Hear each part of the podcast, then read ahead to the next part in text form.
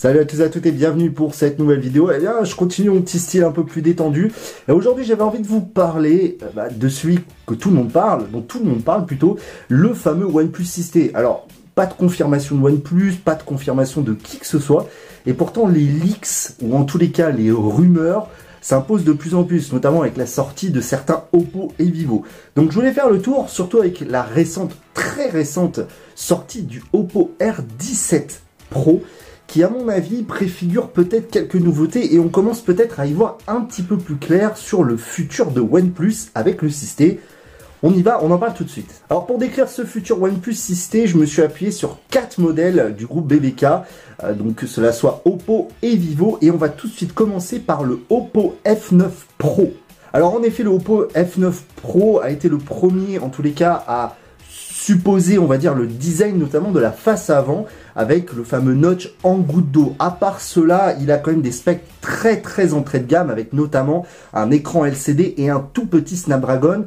Donc j'ai un petit peu du mal à croire en tous les cas que cela sera ce que l'on aura sur le OnePlus 6T, euh, même si la taille d'écran est très similaire. Ensuite, on a le tout récent Vivo V11 Pro. Alors décidément, les noms euh, des constructeurs chinois sont un petit peu particuliers. Euh, quelle est la particularité? Finalement, il a le même écran que le Oppo R17 Pro, j'y viendrai après. À part cela, je pense qu'il n'a pas de grande particularité. Disons qu'on voit que cet écran avec ce notch, on va dire ce notch goutte d'eau, cet écran Full HD et Super AMOLED, ce qui est un petit peu la propriété de OnePlus, c'est ce qui va arriver. Alors ensuite, il y a eu tout un tas de rumeurs sur le Vivo Next S. Alors forcément, caméra un petit peu caméra qui se déploie donc vers le haut, donc qui a fait pas de caméra avant, écran full full screen, etc. Là, je pense qu'il faut quand même remettre les choses en contexte. OnePlus n'a jamais été une marque à utiliser des nouvelles technologies, c'est-à-dire qu'ils n'ont jamais vraiment euh, utilisé d'innovation, quelque chose qui n'est pas maîtrisé par le marché.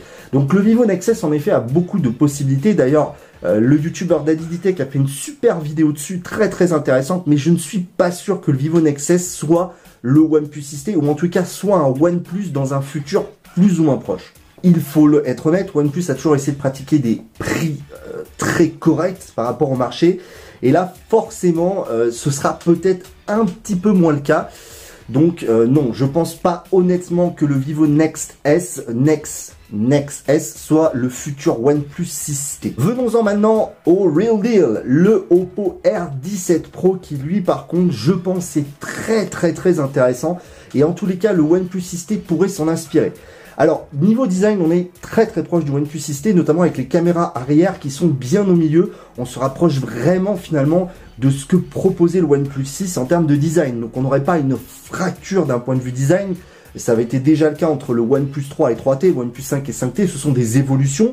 Alors c'est vrai qu'entre le 5 et le 5T, l'évolution a été un peu plus violente, mais on gardait une ligne design et une ligne stylistique assez équivalente. Donc déjà le Oppo R17 Pro reprend ça, avec notamment un dos en verre. On serait bien sûr au niveau spec, alors le Oppo R17 Pro n'est pas à prendre en compte à ce niveau-là puisqu'il dispose d'un tout petit Snapdragon, mais on serait toujours sur un Snapdragon 845 avec 6 ou 8 Go de RAM et de 64 à 256 Go de stockage. Peut-être une version 512 en version premium, mais en tous les cas, ne, ne vous attendez pas à des différences là-dessus. Le Oppo R17 Pro utilise un nouvel écran 6,4 pouces Full HD+, Super AMOLED. Donc là, on se rapproche vraiment de ce que proposait OnePlus sur OnePlus 6. Le problème, c'est que l'écran est encore plus grand. C'est-à-dire que déjà, mon reproche que j'avais sur OnePlus 6, qui était déjà un écran peut-être un petit peu trop grand, et eh bien là, c'est encore plus. Alors là, je suis un petit peu sceptique. Maintenant, c'est la tendance, et c'est vrai que pour consommer du média, c'est très très bien. Par contre, le notch forcément est réduit à cette goutte d'eau, finalement un petit peu comme le Essential Phone, avec plus une forme arrondie, plus des courbes linéaires. Moi, je trouve ça plutôt sympa. Donc ça veut dire qu'ils ont dû caler le haut-parleur en haut, en fait, sur la tranche haute, c'est-à-dire entre la vitre et le contour, ce qui peut être plutôt pas mal et plutôt esthétique. Par contre, forcément, cela veut dire aussi, cela entraîne des haut-parleurs stéréo qui n'arriveront probablement pas, et ça, c'est vraiment un point négatif, je trouve. Le menton, quant à lui, reste aussi fin que sur le OnePlus 6. Euh, c'est vraiment une des références à ce niveau-là. Le Oppo Find X l'avait encore plus fin, mais grâce à la technologie d'écran recourbé pour la nappe en dessous, mais à voir ce que ça donne en vrai. Passons maintenant aux caméras, et c'est là que ça devient très intéressant. Alors les caméras avant chez Oppo, euh, OnePlus n'a jamais repris les mêmes caméras avant que chez Oppo. Oppo est très très connu par exemple pour les selfies. Donc sur le R17 Pro, on a une caméra avant 25 mégapixels ouvrant à 2.0.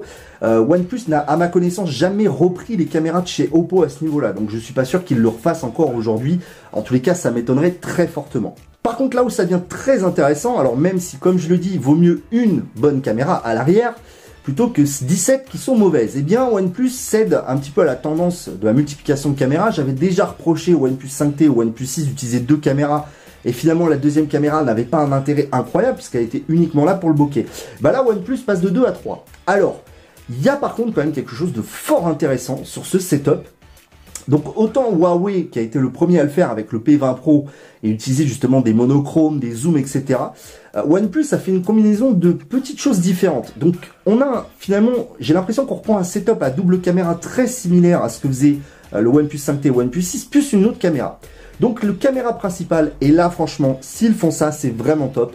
Même si c'est un peu gimmicky, euh, je pense que ça peut être vraiment un bump, surtout qu'ils ont besoin de ça. OnePlus a besoin d'une bonne caméra. Le OnePlus 6 c'est très bon, mais pas encore au niveau des Samsung. Et là, eh bien tout simplement, le Oppo R17 Pro reprend le capteur des S9, S9 Plus et Note 9, avec une ouverture variable de 1.5 à 2.4.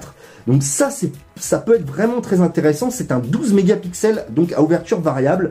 Euh, bah ça, ça, peut être vraiment le, top moumoute quoi. C'est-à-dire en gros, on, on, serait presque au niveau d'un S9 en tout cas sur le papier avoir l'optimisation soft. On aurait bien sûr aussi de la stabilisation optique. Donc là, gros pouce en l'air.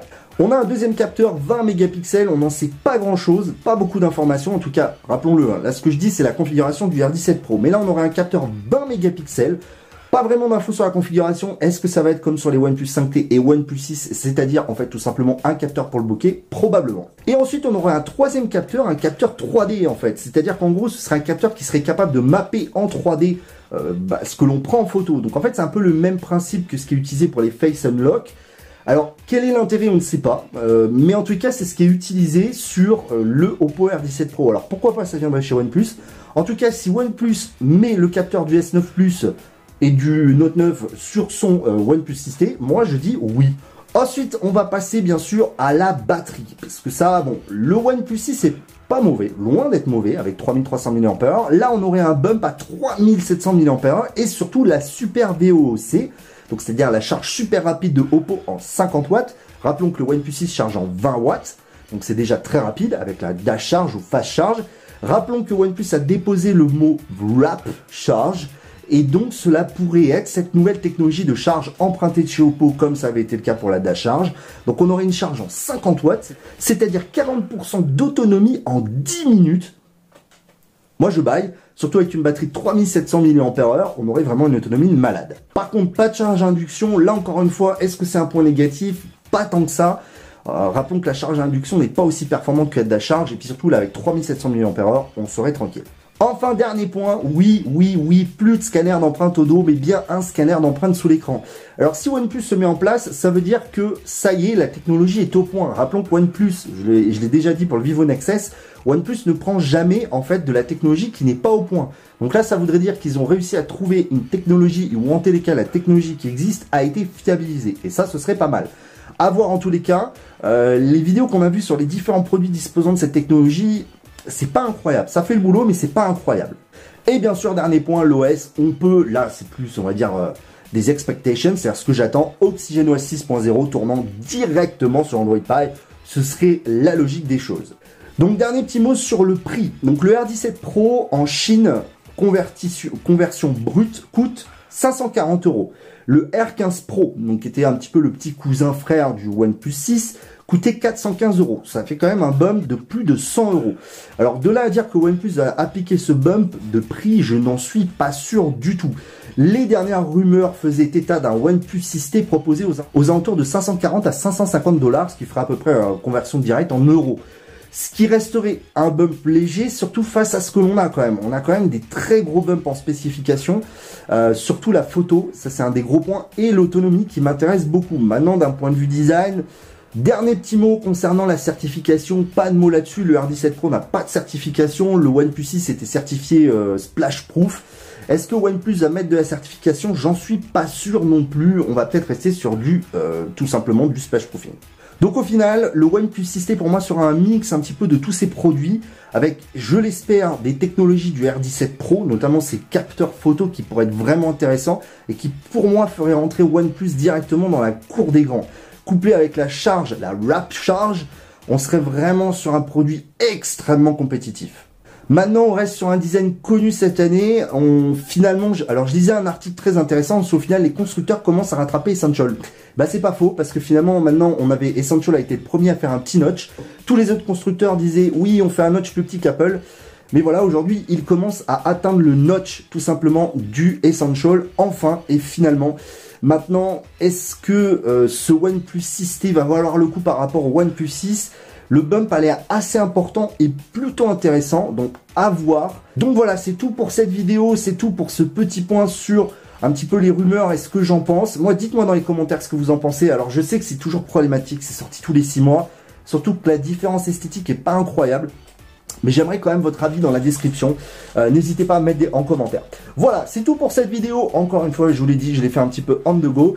Euh, C'était Vito. N'oubliez pas tous mes liens d'affiliation, de parrainage, de tout ce que vous voulez dans la description. Moi, je vous dis à très très vite. Puis n'hésitez pas à mettre vos avis. Tech check les amis.